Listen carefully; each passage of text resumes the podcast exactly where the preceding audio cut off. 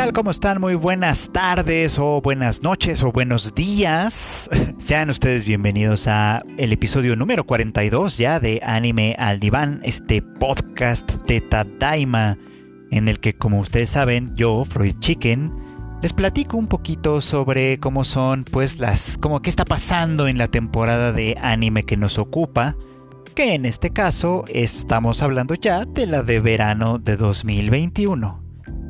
Y la verdad es que tengo que decírselos, tengo que decírselos, esta no está resultando una temporada tan nutritiva como lo fue la de la primavera. Hay que decirlo así, lo siento mucho, pero es que las series que he estado empezando a ver, eh, no todas han funcionado tan bien, francamente. Hay algunas que ya, si no me motivaron a ver un segundo capítulo o no me motivan de plano para ver el tercero, pues muy probablemente van a salir de mi lista.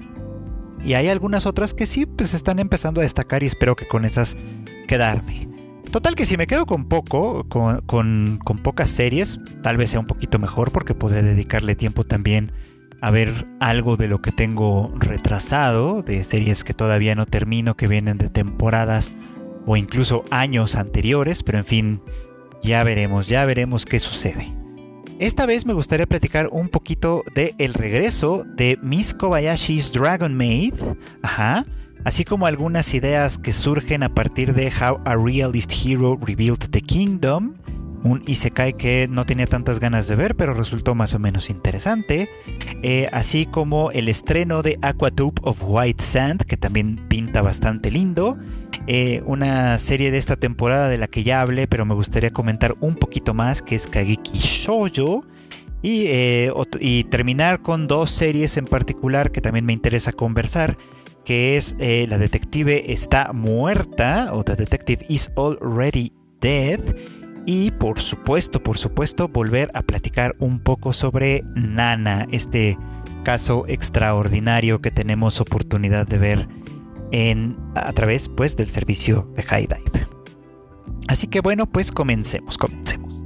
El muy muy esperado regreso de Miss Kobayashi's Dragon Maid, que en realidad no es este el regreso, pues toda la temporada anterior, la de primavera, Kyoto Animation nos estuvo regalando semana a semana un episodio corto, un llamado Mini Dora, que creo que juega un poquito como con la, un poco como un juego de palabras como de mini dorama o mini doragon, pero bueno, en fin, este que básicamente eran pequeños shots sobre la cotidianeidad de los personajes, pues, ¿no? De, de Toru, de Kana, de Fafnir, de Lukoa, obviamente Kobayashi, de todos los humanos, pues, que están involucrados con este peculiar grupo de dragones. Y bueno, pues este es el retorno de una serie que eh, ha sido un poquito como marcada por la tragedia. Si ustedes quizá lo sepan, pero pues hace ya, hace ya dos años, ya, ya, ya, ya, va, van a ser dos años de esto.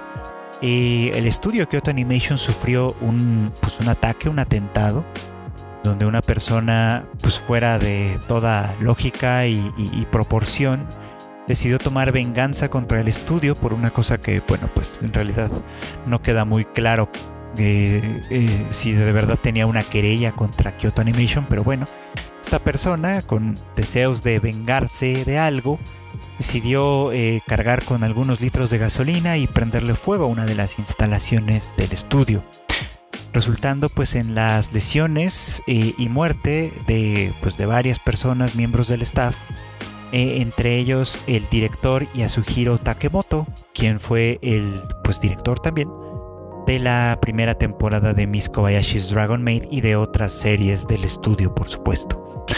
Eh, pues esta pérdida temprana, digamos, obviamente, pues eh, no solo de él, sino de muchos otros empleados de, Kyoto Animation, pues derivó en retrasos, en cancelaciones, en distintos problemas, pues que de los cuales el estudio apenas parece estar comenzando a recuperarse. Le fue muy bien con Violet Evergarden, la, la película que que pues se estrenó en México hace, hace unos un par de meses, ustedes la recordarán quizá. Eh, y, hay nuevos proyectos que van como en camino también de parte de este estudio. Y bueno, manera de homenaje a, Takemoto, pues de manera póstuma Takemoto fue, eh, eh, ascendido a la posición de director de serie en Miss Kobayashi's Dragon Maid, dado que la segunda temporada será dirigida por Tatsuya Ishihara, uno de los, pues uno de los directores más importantes de Kyoto Animation, sin lugar a dudas, que bueno, pues retomará el trabajo dejado por Takemoto en esta nueva, en nuestra nueva serie, pues, ¿no? Una serie que no ha estado desprovista de polémica, hay que decirlo, con la introducción del nuevo personaje de Iruru, una, pues una dragona o una dragona más que se une al, al, a la pandilla de una manera, pues no tan distinta de como han sucedido en otros casos, pues, ¿no? Iruru viene buscando a Toru, eh, de alguna manera representando a la, a la, famosa facción del caos, ¿no? La facción que busca la destrucción y el enfrentamiento con los seres humanos, pues, ¿no? Intrigada y alarmada un poco como por el, por el tema de que Toru defiende mm, de algún modo a la humanidad en virtud de que es una sociedad a la que pertenece su adoradísima Kobayashi, pues, ¿no? La polémica obviamente no está ahí, sino en el diseño de personajes de, personaje de Iruru, pues, ¿no? Que en, su versión humanoide, que es como dragón humana, pues es bastante bajita, de, una estatura muy, muy, muy pequeñita y con un busto, pues gigantesco, probablemente de lo más gigantesco que hemos visto en los últimos años, pues no. Entonces, pues con la proporción, básicamente, con esa, con ese, esa proporción corporal, pues obviamente genera un cierto debate en redes sociales, sobre todo en Estados Unidos, que ya saben ustedes que allá el público otaku pues es un poquito, mmm, ¿cómo decirlo? Pues es un poquito dado a quejarse, a quejarse de muchas cosas que, que siempre que no representen sus propios valores, etc. Y bueno, pues por ese lado ha habido quejas. Yo lo único que tengo que decir realmente es que a mí el diseño sí me parece un poco feo e incómodo. O sea, no, me, no, termino de entender por qué hay personas que encuentran ese tipo de diseños atractivos. Pero pues al final de cuentas no parece que vaya a ser más distinto de lo que Miss Kobayashi's Dragon Maid ya ha sido en otras temporadas. Es decir, o, sea, el tema del fanservice ha estado presente desde siempre y, y en algún momento yo les he comentado que eh, lo que a mí más me incomoda de, Miss Kobayashi's Dragon Maid es justamente el tratamiento que se le da a Kana y, a su amiga, pues, ¿no? Este, que son, pues, evidentemente infantiles, o sea, bueno, son infantes, son niñas pequeñas, pues, ¿no? Y que muchas veces los sketches de los que participan, pues, están como sexualizadas, pues, ¿no? Como bastante sexualizadas. Y eso a mí me parece que es un poquito más como cuestionable, porque, o sea, en realidad, ¿quién, quién quiere ver eso? Pues, ¿no? Es simpático ver a Kana y a su amiga ser tiernas, ser simpáticas. Es incluso interesante desde algún punto de vista ver, ver, ver a esta niña que tiene un evidente crush con, con, con Kana, que está como enamorada de ella. Pero este, de ahí a, a sexualizarlas para, para, entre muchas comillas, deleite el espectador me parece que va un poco más allá de la línea. Pero fuera de eso, eh, a mí en realidad la serie siempre me ha parecido divertida, me ha parecido interesante incluso como de alguna manera uno de sus tópicos principales ha sido el acercamiento entre, entre, entre seres diferentes es decir, no solo el hecho de que sean dragones y humanos mezclándose y conviviendo, sino que sus perspectivas, sus posturas de vida, sus, su, filosofía de vida en términos generales también tiende a diferir. Y por esa razón es que eh, el encuentro, los puentes que se tienden entre, entre todos ellos, hacen que la serie sea muy interesante, que tenga algunos puntos incluso muy, muy, muy chidos como esto de las familias diversas, por ejemplo, que pueden de alguna manera funcionar aunque no sean de sangre, las asociaciones por, por, tener compatibilidad de hobbies e intereses, etc. En fin, tiene siempre como varios temas ahí que no están nada mal y que la verdad es que resulta ser bastante divertida en términos generales de ver. Pero ahí está la polémica que ya obviamente desde el principio se, destapó, se, se extendió por ahí y que además pues abarca todavía un poquito más con lo que pasó al final del episodio, pues, ¿no? Que da la, la impresión de que Iruru para, para de alguna manera motivar alguna clase de movimiento en, en Toru, pues ha hechizado a Kobayashi proveyéndola de un aparato reproductor masculino. Aparentemente esa es la, la, la cuestión, pues, ¿no? Será curioso de ver qué pasa en el siguiente episodio que tengamos chance de ver, porque, bueno, no creo que eso necesariamente vaya a determinar la posición que tiene Toru con respecto a Kobayashi. Sabemos desde muy muy pronto en la serie que Toru está enamorada de ella, enamorada de verdad de ella, pues, ¿no? Y que básicamente constantemente está tratando de llamar su atención en ese sentido.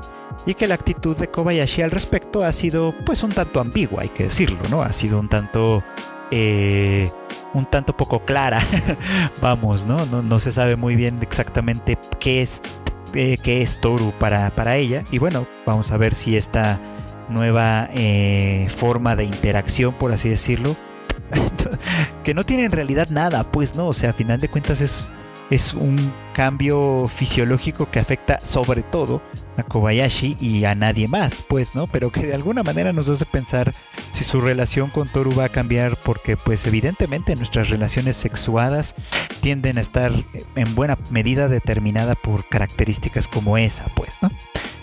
Es un, tema discursivamente un poquito complejo siempre y un poquito difícil de, integrar. Así que vamos a ver cuál es la postura que toma, eh, pues que toma esta serie en este, con esta nueva, con este nuevo personaje que se involucra y los problemas obviamente que van a surgir a partir de su integración. Pero sea como sea, la verdad es que eh, sí voy sí estoy disfrutando mucho lo que esta serie nos ofrece desde la primera temporada, con los cortos que tuvimos oportunidad de ver la temporada anterior y por supuesto con esta nueva temporada que a ver qué nos trae de vuelta. Siguiendo con una que creo que puede ser una sorpresa para mí esta temporada, porque la verdad es que, insisto, no tenía ganas de verla y al final le di una oportunidad y me encontré disfrutando mucho también del segundo capítulo, es esta de How a Realist Hero Rebuilt the Kingdom. Este Isekai que ya les había yo platicado de sobre un chico que pues eh, llega a un nuevo mundo, aparentemente nos lo quieren eh, entregar como tributo para otro reino diferente y él eh, pues conserva su, su, libertad o su relativa libertad haciendo algo muy diferente. Primero pretendiendo ser asesor del rey para que en vez de tener que ofrecerlo a él como tributo, pueda fortalecer a su reino que, está como venido a menos y, así pueda convertirse en algo completamente diferente, en una negociación completamente diferente, y que sin embargo esto termina con él, con, el rey, abdicando en su favor, colocándolo como un nuevo rey, entregándole a la princesa como prometida, cosa que pues no se ha tocado por ahí y que, y que bueno pues este chico eh, Soma asume pues el cargo el cargo de rey pues con todas estas funciones y con todos estos intereses que él mismo había propuesto. Lo que me resulta creo que interesante esta serie a final de cuentas es cómo eh, eh, de lo que se trata aquí no es de repartir golpes ni de ni de tener superpoderes etcétera sino de, de hacer un crash course un, curso flash, digamos, sobre lo que significa el gobierno desde cierto punto de vista. Eh, a menudo estamos acostumbrados a ver, sobre todo en este tipo de representaciones fantásticas y demás, cómo eh, los gobernantes pues básicamente pareciera como que en realidad no están haciendo nada, pues, ¿no? Eh, todo lo hacen siempre los héroes o, algún tipo otro tipo de personaje, pues, ¿no? Quizá una excepción aquí es obviamente That Time I Got Reincarnated as a Slime, que también está estrenando pues su segunda parte eh, de la segunda temporada en este en esta en esta temporada de verano. Pero bueno, aquí también pasa algo, algo por ahí muy semejante y a mí me pareció muy muy interesante. En el capítulo anterior vimos cómo Soma de alguna manera pues liberó o bueno, resolvió el problema inmediato deshaciéndose de, algunas pues de algunas piezas del tesoro del tesoro real que le permitieron enfrentar la deuda más inmediata pues de manera veloz, sin que eso implicara su sacrificio personal ni mucho menos, y que luego además se puso pues manos a la obra, ¿no? A tratar de llevar a cabo su gran plan de reconstruir al reino a partir de, devolverle la pues la gloria perdida, vamos a ponerlo en, esos términos, pues, ¿no? Eh, y en este segundo episodio ya lo, estamos viendo en una situación completamente pues entregada a la, a la, función y al trabajo, al trabajo de gobernar, pues, ¿no?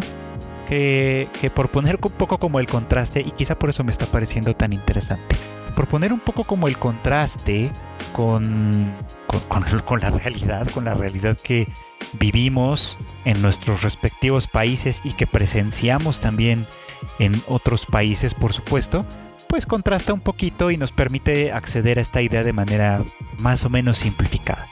Por ejemplo, en este segundo episodio Soma está tratando de pues de delimitar cuáles son los problemas principales del reino que ahora está gobernando y cuáles son las posibles soluciones que puede tener en el mediano y en el largo plazo. Y observa, por ejemplo, que la escasez de alimentos, que es un problema que se nos dice que este reino tiene desde, pues desde el primer capítulo, básicamente, tiene una explicación bastante racional, pues, ¿no? Aparentemente la principal economía de este reino había sido pues, un poco como la agricultura, pero durante mucho tiempo había sido lo que llaman agricultura de comercio, es decir, cultivaban algodón, este algodón se vendía eh, pues por buenos precios, digamos, en, países extranjeros y eso permitía comprar alimentos, importar alimentos de otros lugares, pues, ¿no? y con eso satisfacer las necesidades de la población. La cosa es que pues la economía en general del mundo parece estar cambiando, los precios del algodón han ido cayendo y eso pues ha derivado en que este reino al que pertenece, al que ahora gobierna Soma, pues, ¿no? Se encuentra pues en un déficit importante en términos para empezar pues de alimentación. Entonces esto implica eh, una necesidad urgente de llevar a cabo una reforma agrícola una reforma agrícola que transforme, eh, si no completamente, por lo menos de manera muy significativa, esta, eh, esta práctica eh, productiva, digamos, y le dé al reino de nueva cuenta una cierta independencia alimentaria. A mí me parece que esto es mm, brillante porque básicamente lo que estamos viendo es un, un, análisis rápido y veloz de cuáles son los problemas principales y formas prácticas, digamos, de intentar resolverlos. Eh, obviamente me hace pensar un montón en mi propio, mi propio país, México, etcétera, y en las cosas que vemos pasar por aquí que deben ser bastante semejantes a lo que sucede en otras partes del Por ejemplo, ustedes sabrán quizá que aquí el, presidente de México está eh, obsesionado con el petróleo, por ejemplo, ¿no?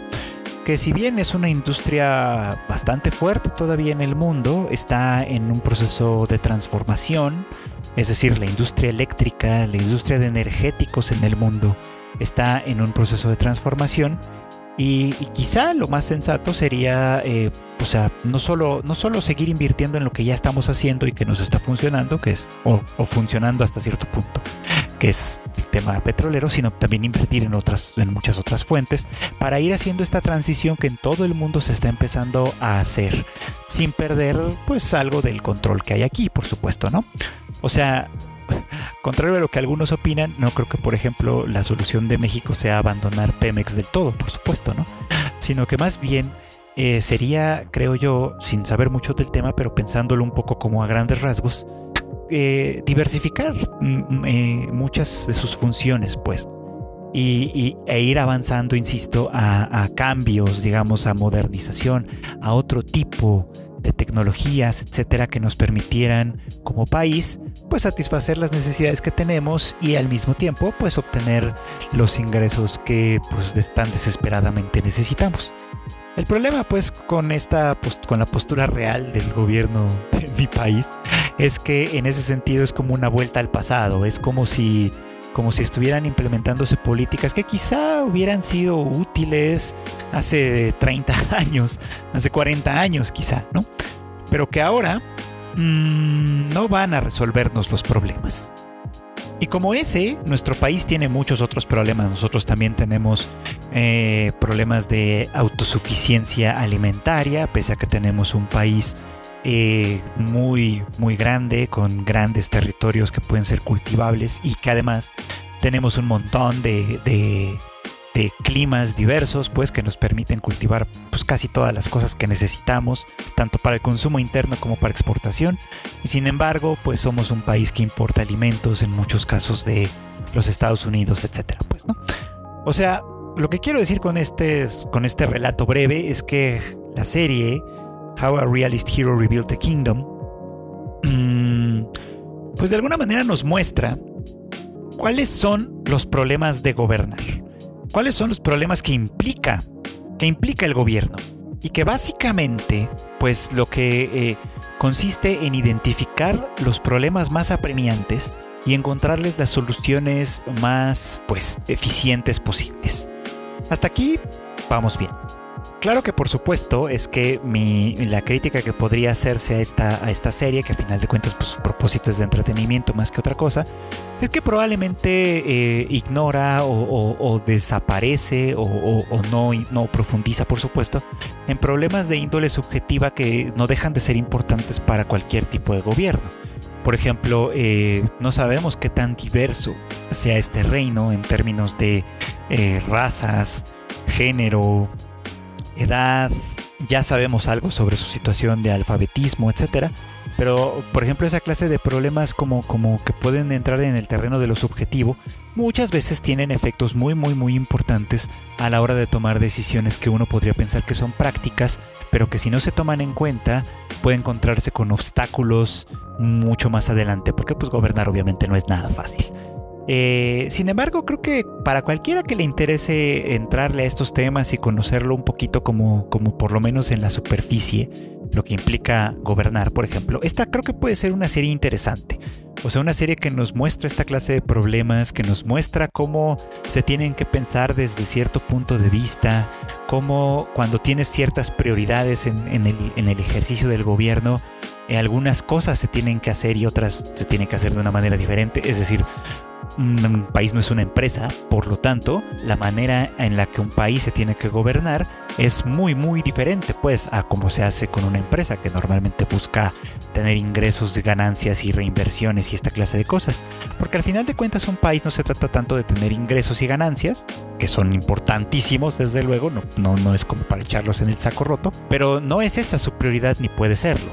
La prioridad al final de cuentas es la supervivencia y la supervivencia de cualquier reino no se puede sin la supervivencia de la gente que forma parte de él y de su territorio, que de alguna manera es uno de sus principales eh, assets, de sus principales este, eh, pues, como, como se dice, utilidades, pues, de sus principales cuestiones, bueno, de sus cosas importantes. ya no sé cómo decir eso. Este, así que bueno, pues si les interesa el tema, creo que sí es una serie que puede ser recomendable y que en general yo estoy disfrutando. Tengo cierto interés también, porque al final de cuentas soy un romántico un poquito empedernido, eh, en ver cómo se desarrolla la relación entre Soma y la princesa, que pues de momento pusieron un poco como en pausa la conversación del compromiso obligatorio, porque él no quiere obligarla a ella a, a cumplir con un compromiso que ella no escogió, es un buen tipo en ese sentido.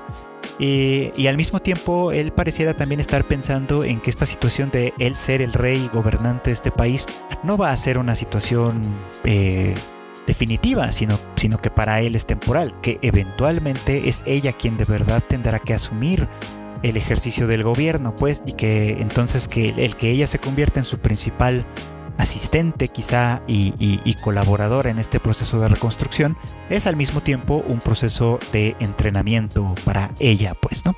Lo cual está interesante y creo que puede dar, insisto, lugar a un, a un breve romance que me parecería interesante, así que a ver qué se desarrolla. Y bueno, pues hablando de reconstrucciones o, o, algo muy semejante, no estoy muy seguro en realidad cómo tocar este tema. Está el segundo episodio de La Detective está muerta, The Detective is Already Dead. Que, eh, bueno, pues el segundo episodio planteó algo que me pareció peculiar e interesante aunque también me planteé un poquito como unas dudas. Ya les contaba yo la semana pasada que esta serie eh, nos contaba un poquito como la asociación extraña entre la detective, la super detective Siesta y su asistente Kimi, que eh, pues durante varios años eh, compartieron, durante tres años compartieron aventuras, ella como detective y él como su asistente, con esta característica de que él atrae ciertas desgracias siempre hacia, hacia sí mismo o de manera aparentemente mágica.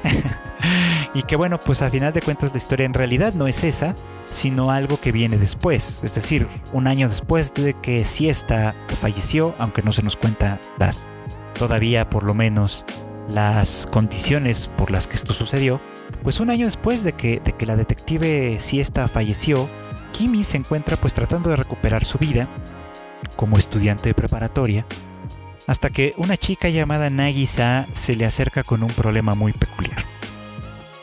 De pronto le vienen imágenes a la mente en los que ella se quiere reencontrar o encontrar con una persona de quien ella en realidad no sabe nada.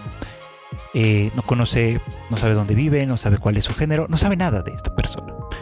Y pide la ayuda de, Kimi, como, a, quien identifica a ella como el superdetective, eh, el detective legendario, esa es la palabra que utiliza en la traducción de Funimation, este, para que ella le ayude a develar ese misterio. Y bueno, en este episodio resulta, por un lado, nos enteramos bien, bien que pues el tema de que si está, ya está muerta, pues es bastante, bastante claro aquí. Pero además de algo muy muy peculiar, les voy a spoilear si no lo han visto, porque me parece que no se va a poder hablar de esto si no, se, si no partimos de una base. En, esta serie, pues esta niña Nagisa tiene estas, estas imágenes, vienen a su mente estas imágenes con tanta fuerza, porque esto, porque ella un tiempo atrás recibió un trasplante de corazón. Y entonces ella siente que ese, ese corazón que pertenecía a otra persona de alguna manera la, está, la está llevando a ella a tener estas imágenes, pues, ¿no? Y por ahí hay una teoría medio fumada que, que, que, aparece en la serie, ¿no? De que pues los, los órganos que, son transferidos, trasplantados, pues, de un cuerpo a otro, pues de alguna manera llevan consigo parte de los recuerdos, etcétera, de la persona a la que pertenecían originalmente, pues, ¿no? Creando así estas imágenes, estos recuerdos, estos anhelos, en fin, ¿no? Como si la voluntad de, de la persona pues, de la persona que donó el, órgano, pues, ¿no? Eh, todavía se mantuviese con vida de alguna manera. Y no es ningún misterio, por supuesto, que el corazón de Nagisa es el corazón de Siesta, pues, ¿no? Y que a quien está buscando al final de cuentas es a Kimi. ¿Por qué lo está buscando y qué es lo que se va a desatar a partir de ahí? Todavía no queda tan claro. Creo que en realidad eh, lo que me preocupa un poco como de esta serie son un par de cosas es que Kimi, por ejemplo, por supuesto, tiene esta relación muy, muy intensa de tres años con Siesta, pues, ¿no? Una relación que le cambió la vida de alguna manera y que, pues, por la, por la razón que sea que haya terminado y con la forma en la que, en la que haya terminado, que, pues, desde luego no puede ser de otra, de otra manera más que una tragedia, según lo que se nos está planteando, pues él quizá quiere cerrar ese capítulo de su vida y, seguir adelante pues reconstruyendo la, reconstruyendo la vida desde otro, desde otro lugar, pues, ¿no?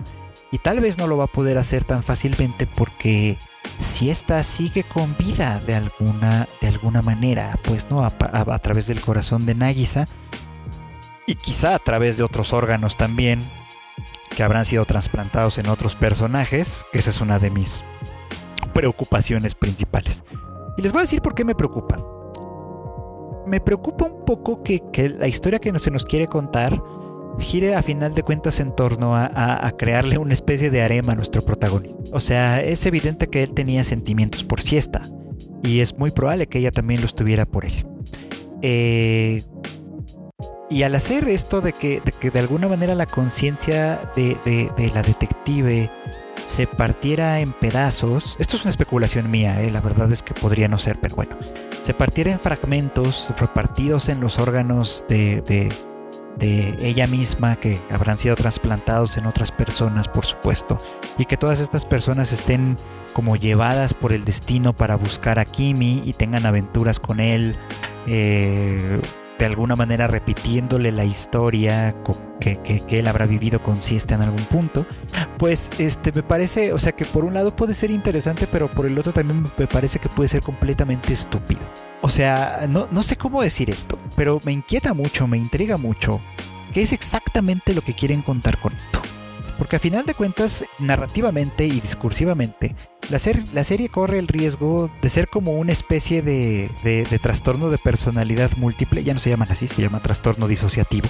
Pero bueno, este, como una especie de, de trastorno de personalidad múltiple para que se entienda, obviamente no real, sino imaginario, en la cual, pues sí, la personalidad o los distintos aspectos de la personalidad de Siesta se reparten en distintos personajes y todos tienen relación con este chico, pues, ¿no? Eh, y yo no veo, si ese es el desarrollo que va a llevar esta serie, la verdad es que yo no veo en realidad cuál sería el propósito. O sea, ¿qué, nos quieren decir? ¿Que, ¿Que, la relación con Siesta fue significativa y que, y que de alguna manera están marcados por el destino y nunca van a poder separarse de verdad, aunque ella esté muerta y, haciendo esta clase de cosas. O, exactamente qué. O sea, no, no tengo idea. Digo, lo que esta serie tiene a su favor es que eh, los capítulos no son nada aburridos, el, el arte es bastante bastante bello, es, agradable de ver, pues no, no hay que decirlo, no hay que decir más por ahí, pero tengo un tanto como mis dudas sobre realmente hacia dónde se quiere, se quiere ir esta serie. Técnicamente hablando ya le dimos tres capítulos, considerando que el primero fue largo, pero bueno, ok, por lo menos creo que podemos darle uno más antes de tomar una decisión sobre si vale la pena, por lo menos para mí o no, seguirla. Por lo pronto, pues sí, no, no voy a negar que estoy disfrutando eh, verla y que creo que puede ser algo muy muy interesante, pero que como les estoy diciendo, también corre el riesgo de ser algo sumamente estúpido. Pero en fin, a ver, a ver qué resulta también de esta serie. Por otro lado, la que sí me está gustando mucho, mucho, mucho es Kageki Shoujo. y sí tenía buenas expectativas de ella, con todo y que la verdad es que no estoy tan familiarizado con, eh, con el Takarazuka y con Lady Oscar, por ejemplo, con, con, con La Rosa de Versalles y tal, que es básicamente las fuentes de las que esta serie se nutre y las referencias a las que, a las que va a ser eh, pues con las que va a ser constantemente, referencias que va a ser constantemente van a ser, por supuesto, a esa, a esa gran, pues gran y reconocida obra, pues, ¿no? Y, a toda esa tradición teatral de, de, Japón que es muy, muy conocida, pues, ¿no? Con la que insisto, yo, yo realmente no estoy tan familiarizado y probablemente en el transcurso de estas semanas comience a interesarme un poco más por ello y a conocerlo, porque a final de cuentas Kageki Shoujo se construye sobre esa base. Ya les conté que es una serie en la que pues estas chicas entran a una escuela de élite, a una escuela de arte dramático de élite, pues, ¿no? Donde en primera instancia no es sencillo llegar y segunda, por supuesto, no es sencillo eh, destacar. Y ya desde, desde el segundo capítulo, en realidad desde el primero, pero vamos a ponerlo que desde el segundo capítulo eh, estamos viendo además las consecuencias más, más importantes o la forma más importante quizá de cómo va a, suceder este asunto. Porque pues este, como en muchas partes, eh, como en muchas escuelas súper competitivas, etcétera, la competencia inicia desde el mismísimo momento en el que pones un pie en el lugar. Y, así es como, como Sarasa, esta chica que es nuestra protagonista y que muy abiertamente decretó, por usar esa palabra, que se va a convertir en la, en la gran estrella, pese a que a lo mejor muchas cosas no las tiene tan a su favor, pues obviamente despertó un sentido de competencia inmediato, que de por sí ya existía obviamente, no solo entre sus compañeras de clase, sino también entre las senpai, entre las superiores, pues, ¿no? Y este segundo capítulo me pareció interesante por eso, pues, ¿no? Así como en el anterior tuvimos la oportunidad de conocerlas, de ver un poquito como el proceso de ingreso y de enamorarnos de esta niña que es, que es dicharachera, desenfadada, que por supuesto rompe con todos los esquemas y con todas las apreciaciones que se tendrían que tener en este lugar. Bueno, pues ahora ella obviamente pues entra en conflicto, mm, por así decirlo, con la senpai, pues, ¿no? Porque una de las tradiciones es que eh, eh, las chicas de segundo año de la generación anterior, pues, instruyen a las de primero en las labores que obviamente pues son las labores de limpieza de la escuela y mantenimiento de ciertas cosas que eh, pues son mm, por supuesto que, que desde ahí se va denotando lo importante que es la jerarquía. Las más jóvenes obviamente están en, la, en el último eslabón de la cadena y son quienes tienen que hacer las funciones menos elegantes, por así decirlo, ¿no? Tienen que ser quienes limpian, quienes barren, quienes mantienen las instalaciones en, la, forma prístina que les conocemos, por supuesto, ¿no?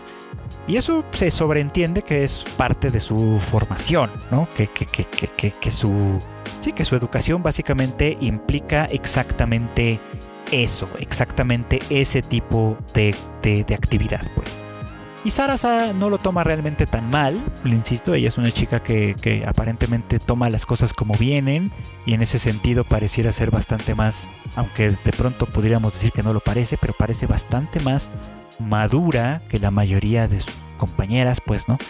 Incluso ganándose un poquito del aprecio de su instructora que originalmente iba con toda la intención de masacrarla, de destruirla, por supuesto. Pero Sarasa no se deja manipular tan fácilmente, pues, ¿no? Y eso creo que es algo que la hace especialmente valiosa. Y, especialmente significativo además, porque desde aquí se nos está presentando, como ya les decía, una escuela, una microsociedad, en la que, eh, en la, que la, jerarquía y la competencia están a la orden del día, son lo principal, por supuesto, ¿no? Y eso es angustiante, eso es eh, eh, eh, produce en la realidad también, y en la fantasía desde luego parece que también por ahí va, produce ambientes que podríamos calificar como, como, como estresantes, pues, ¿no? Como estresantes más allá de lo normal. Es decir, asistir a una escuela de élite generalmente va a ser estresante por sí solo porque las expectativas son muy altas, porque los resultados que se esperan de los estudiantes también son, son bastante elevados, por supuesto, ¿no? Y si a eso le añadimos cuestiones de jerarquía y de competencia, ¿no? Lo que tenemos es el caldo de cultivo para una terrible neurosis grupal, por supuesto, ¿no? Que puede expresarse con toda clase con toda clase de enfermedades mentales, desde luego, pues, ¿no? Y pareciera que en realidad esto está como aceptado, normalizado, tanto en Kageki Shoujo como en la realidad donde existen este tipo de, este tipo de dinámicas sociales, pues, ¿no? La diferencia, obviamente, pues es que, es, es, que Saras aparece este, inmune a todo ello, pues, ¿no? O sea, no, no, no es ajena al esfuerzo, no es ajena al, al trabajo, no es ajena a la obediencia incluso, parece, pero, pero a lo que sí parece ser ajena es a este sentido como de competencia. Digo, ella sabe obviamente querer ser la top, que querer eh, representar a Lady Oscar, eh, obviamente implica una competencia, pues, ¿no? Pero lo único que tiene que hacer ella en realidad, y lo único que puede hacer en realidad, es dar su mayor esfuerzo y confiar en su buena suerte. De allí en fuera no hay más. De ahí en fuera no hay ninguna opción, ninguna alternativa. No hay absolutamente nada que ella pueda hacer más que esforzarse y confiar en su buena suerte. Y creo que ahí se esconde una lección interesante que va a cambiar la dinámica no solo de sus compañeras más inmediatas, sino probablemente de toda la escuela. Es decir, lo que Sarasa es y hace puede significar una verdadera revolución en un medio que, aunque se considera creativo y que por lo tanto se esperaría precisamente que fuera, que se saliera de las normas, que se saliera de lo, de lo habitual, por supuesto, ¿no? También es un medio en el que, en el que las cosas suelen ser muy, muy rígidas, muy tradicionalistas.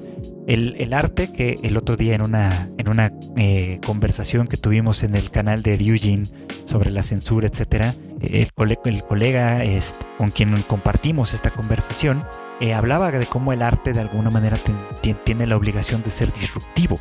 Y eso me parece que es, que es interesante, pues, ¿no? Porque además en, series como Kageki Shoujo se muestra que el aprendizaje del arte puede ser que tenga todo menos disruptivo.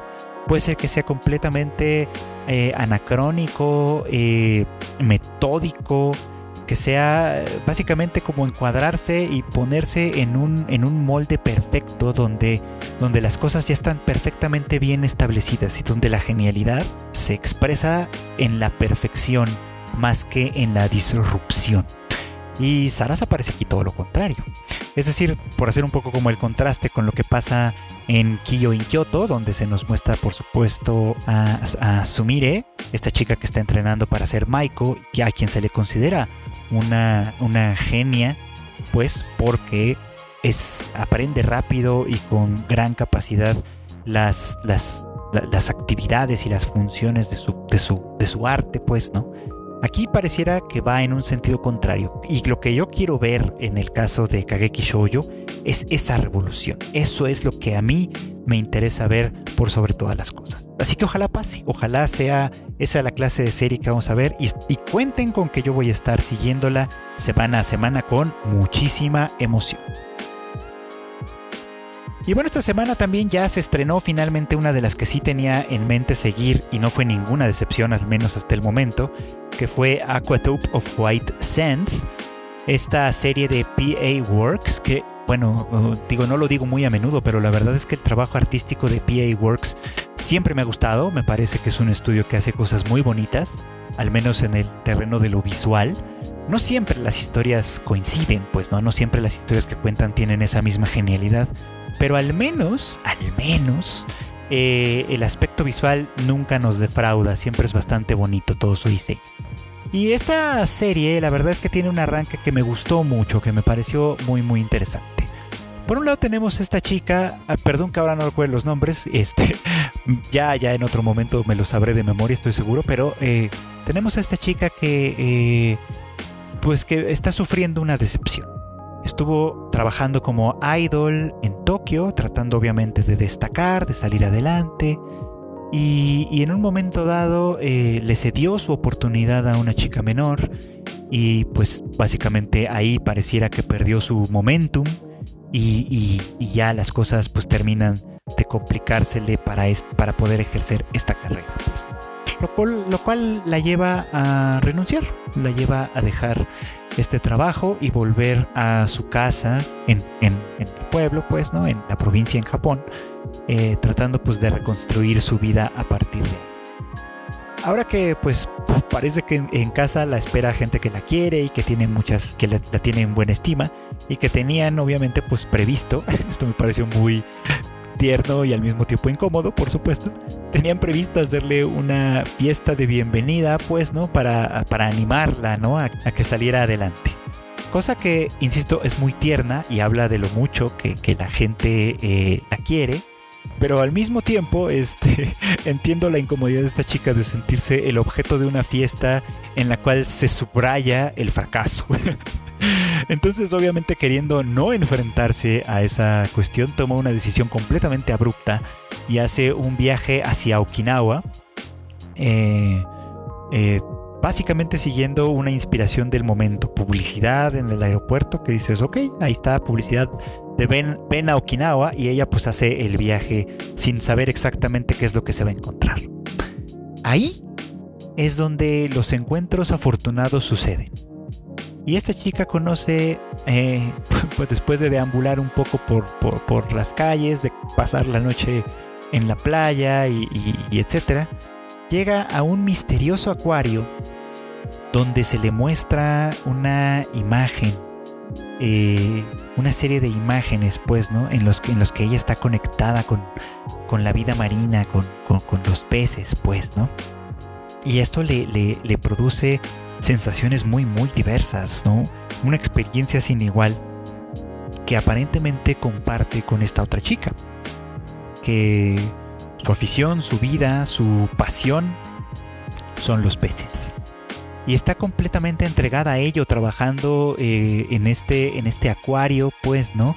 Tratando de sacarlo adelante, tomando en consideración que pues es un, estamos hablando de un lugar bastante remoto, donde los visitantes no parecen ser ni muchos ni muy frecuentes, y, este, y, las cosas en términos generales están en decadencia. Sin embargo, esta chica está orgullosa del mundo al que pertenece, de la vida que lleva, de, este contacto íntimo con, la naturaleza de alguna manera, no solo a, partir del acuario y los fantásticos y bellos peces que viven ahí, sino también de eh, la cercanía con el mar, pues, ¿no? Eh, a final de cuentas pareciera que esta serie eh, está hablándonos un poco del el regreso al origen, no en ese sentido neurótico que, podemos ver en Evangelion y en todas estas series, sino más bien cómo a partir de, que las expectativas, los sueños y la derrota se convierten o se pueden convertir en un, en un punto de, en el punto más bajo de la vida de uno. También a partir de eso. se pueden desarrollar nuevas cosas, nuevas carreras, nuevos vínculos, nuevas relaciones, nuevo todo, pues, ¿no? Nuevo todo. Porque el mundo no se acaba para uno cuando un sueño se termina. Lo que se acaba simplemente es ese sueño y lo que continúa es la vida. Y, al menos eso fue lo que me hizo pensar ese primer episodio con una historia que en realidad todavía está por desenvolverse mucho.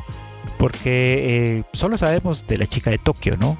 Sabemos de su fracaso, sabemos de las razones de su vida, sabemos que de alguna manera se le profetizó un encuentro, eh, un encuentro eh, en el destino, pues, ¿no? Y que aparentemente ese encuentro es esta otra chica, que tiene una perspectiva de vida en principio muy diferente, aparentemente, pero que quizá tendrá las coincidencias suficientes para desarrollarse aquí una historia que yo no sé si será de amor o de amistad o de qué, pero que sin duda, sin ninguna duda, va a ser muy, muy significativa para ambas. Así que esperemos que muy pronto tengamos más que decir sobre esta serie bellísima que pueden ver ustedes en Crunchyroll y que por lo pronto, a partir de lo que vimos en el primer capítulo, recomiendo bastante.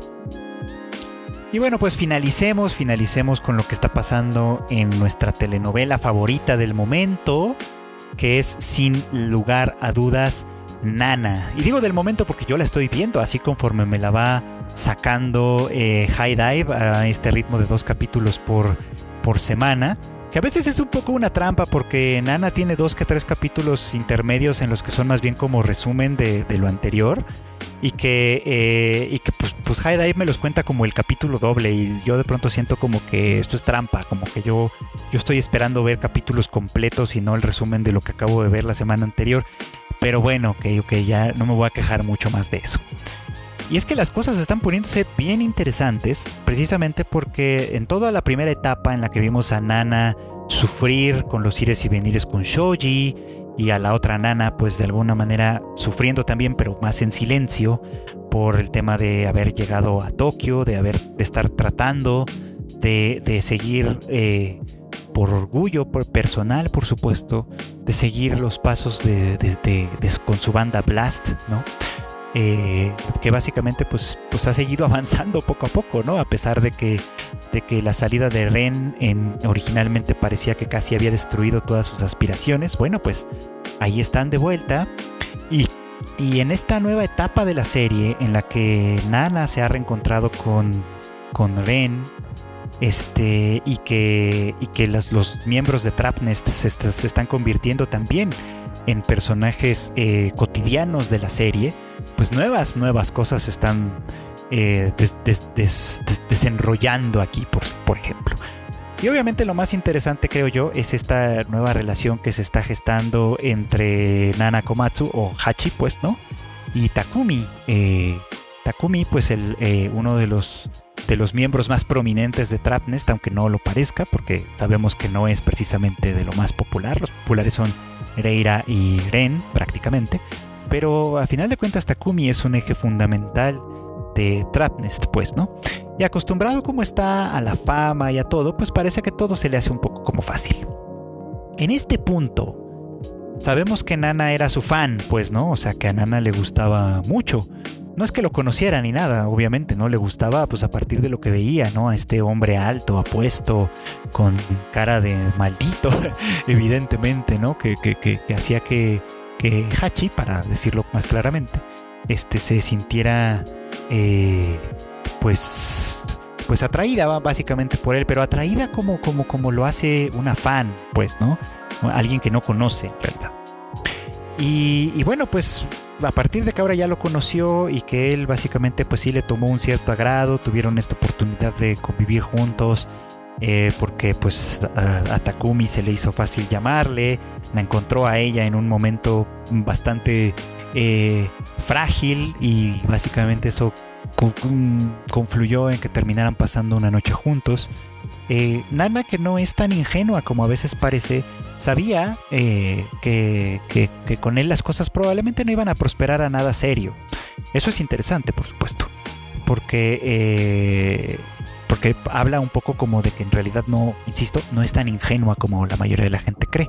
Y sin embargo, pues obviamente en su posición no puede sino sentir un poquito como de emoción, de, de, de, de gusto, obviamente, ¿no? No solo de ser reconocida de alguna manera por una persona a quien ella admira, por supuesto, ¿no? Sino porque además pues viene de momentos en los cuales su, su, su propia valía personal ha estado muy, muy golpeada, ¿no? Y entonces el reconocimiento, aunque sea muy, muy temporal, que Takumi hace de ella, pues le da un, un, segundo aire, por así decirlo. Pero también la pone contra las cuerdas un poco, ¿no? Porque no, puede admitir, aunque estoy seguro que, Nana realmente no la juzgaría tanto, no puede admitir frente a ella pues que tiene que tuvo una pequeña aventura con Takumi. No puede admitirlo porque, porque sobre todo la, la persona cuya opinión le importa más es la de Nana, ¿no? Y eso pues genera por, en primera instancia una, una pequeña confusión o una cierta confusión, pues, ¿no? En estas circunstancias. Y aquí además se está gestando algo más porque da la impresión de que Nobu, eh, que forma parte de la banda de Nana y que es un chico bastante simpático en general, eh, pues comienza a tener sentimientos por Hachi también. Y por lo tanto pues le sabe muy muy mal saber que Takumi está um, abusando digamos como de su posición con ella, por supuesto, ¿no? Es interesante porque Nobu por un lado no culpa a Nana o a Hachi pues sino que sabe perfectamente quién es el responsable de que esta situación se esté desenvolviendo, pues, ¿no? Sabe que fue Takumi quien movió las cosas, sabe que, que es él, por supuesto, el que está instigando a Hachi a, a tener sentimientos que a lo mejor él no va a corresponder de la mejor manera. Y bueno, pues la verdad es que eh, todo pinta para que, para que esta, esta saga en la que todos ellos están involucrándose y que además promete complicarse un montón sabiendo que Reira es ex de Yasu, que Hachi en principio tenía cierto interés en Yasu por considerarlo como una persona confiable y etcétera. En fin, como que los sentimientos de todos estos jóvenes están dispersos y revueltos por todas partes y eso es lo que hace que esta serie tenga un gran, gran sabor. Porque a final de cuentas, a diferencia de otras cosas, o sea, y creo que eso es algo que la está distinguiendo de una manera muy importante, los sentimientos aquí no están para nada idealizados. O sea, los personajes sienten las cosas como son, sienten envidia, sienten, sienten pasión, sienten deseo, sienten odio, sienten eh, eh, eh, angustia, en fin, tienen toda la gama de sentimientos necesarios, indispensables, pues, ¿no? Para la vida y y, no tienen el, menor, el menor empacho en mostrarlos, pues, ¿no? En vivirlos de una manera muy, muy, muy, muy intensa, pues, ¿no? Y eso es lo que hace que este cuento sea sabroso. O sea, ni Nana, ni Hachi, ni Nobu, ni Takumi, ni Ren, ni nadie son personajes ideales. A lo mejor Yasu. Pero de ahí en fuera, nadie de ellos es un personaje ideal de ninguna manera. Todos son chicos atribulados, complicados por la vida que de alguna manera están tratando de encontrarle un sentido a lo que tienen, un sentido a lo que hacen. Y, en el proceso, obviamente, se están, se están equivocando, probablemente están cometiendo un montón de errores, pero al final de cuentas están viviendo la vida y yo lo estoy disfrutando un montón. Así que si ustedes no la están viendo todavía, les invito mucho a que la sigan. La pueden encontrar ya, pues los primeros veintitantos capítulos ya están activos en High Dive para que le den una checada. Y si no, bueno, pues obviamente espérense a que termine y ya la podrán ver toda completita eh, o, a ver qué pasa, pues, ¿no? Pero por lo pronto yo voy a seguirla viendo como cada jueves y voy a seguir muy emocionado con esta serie.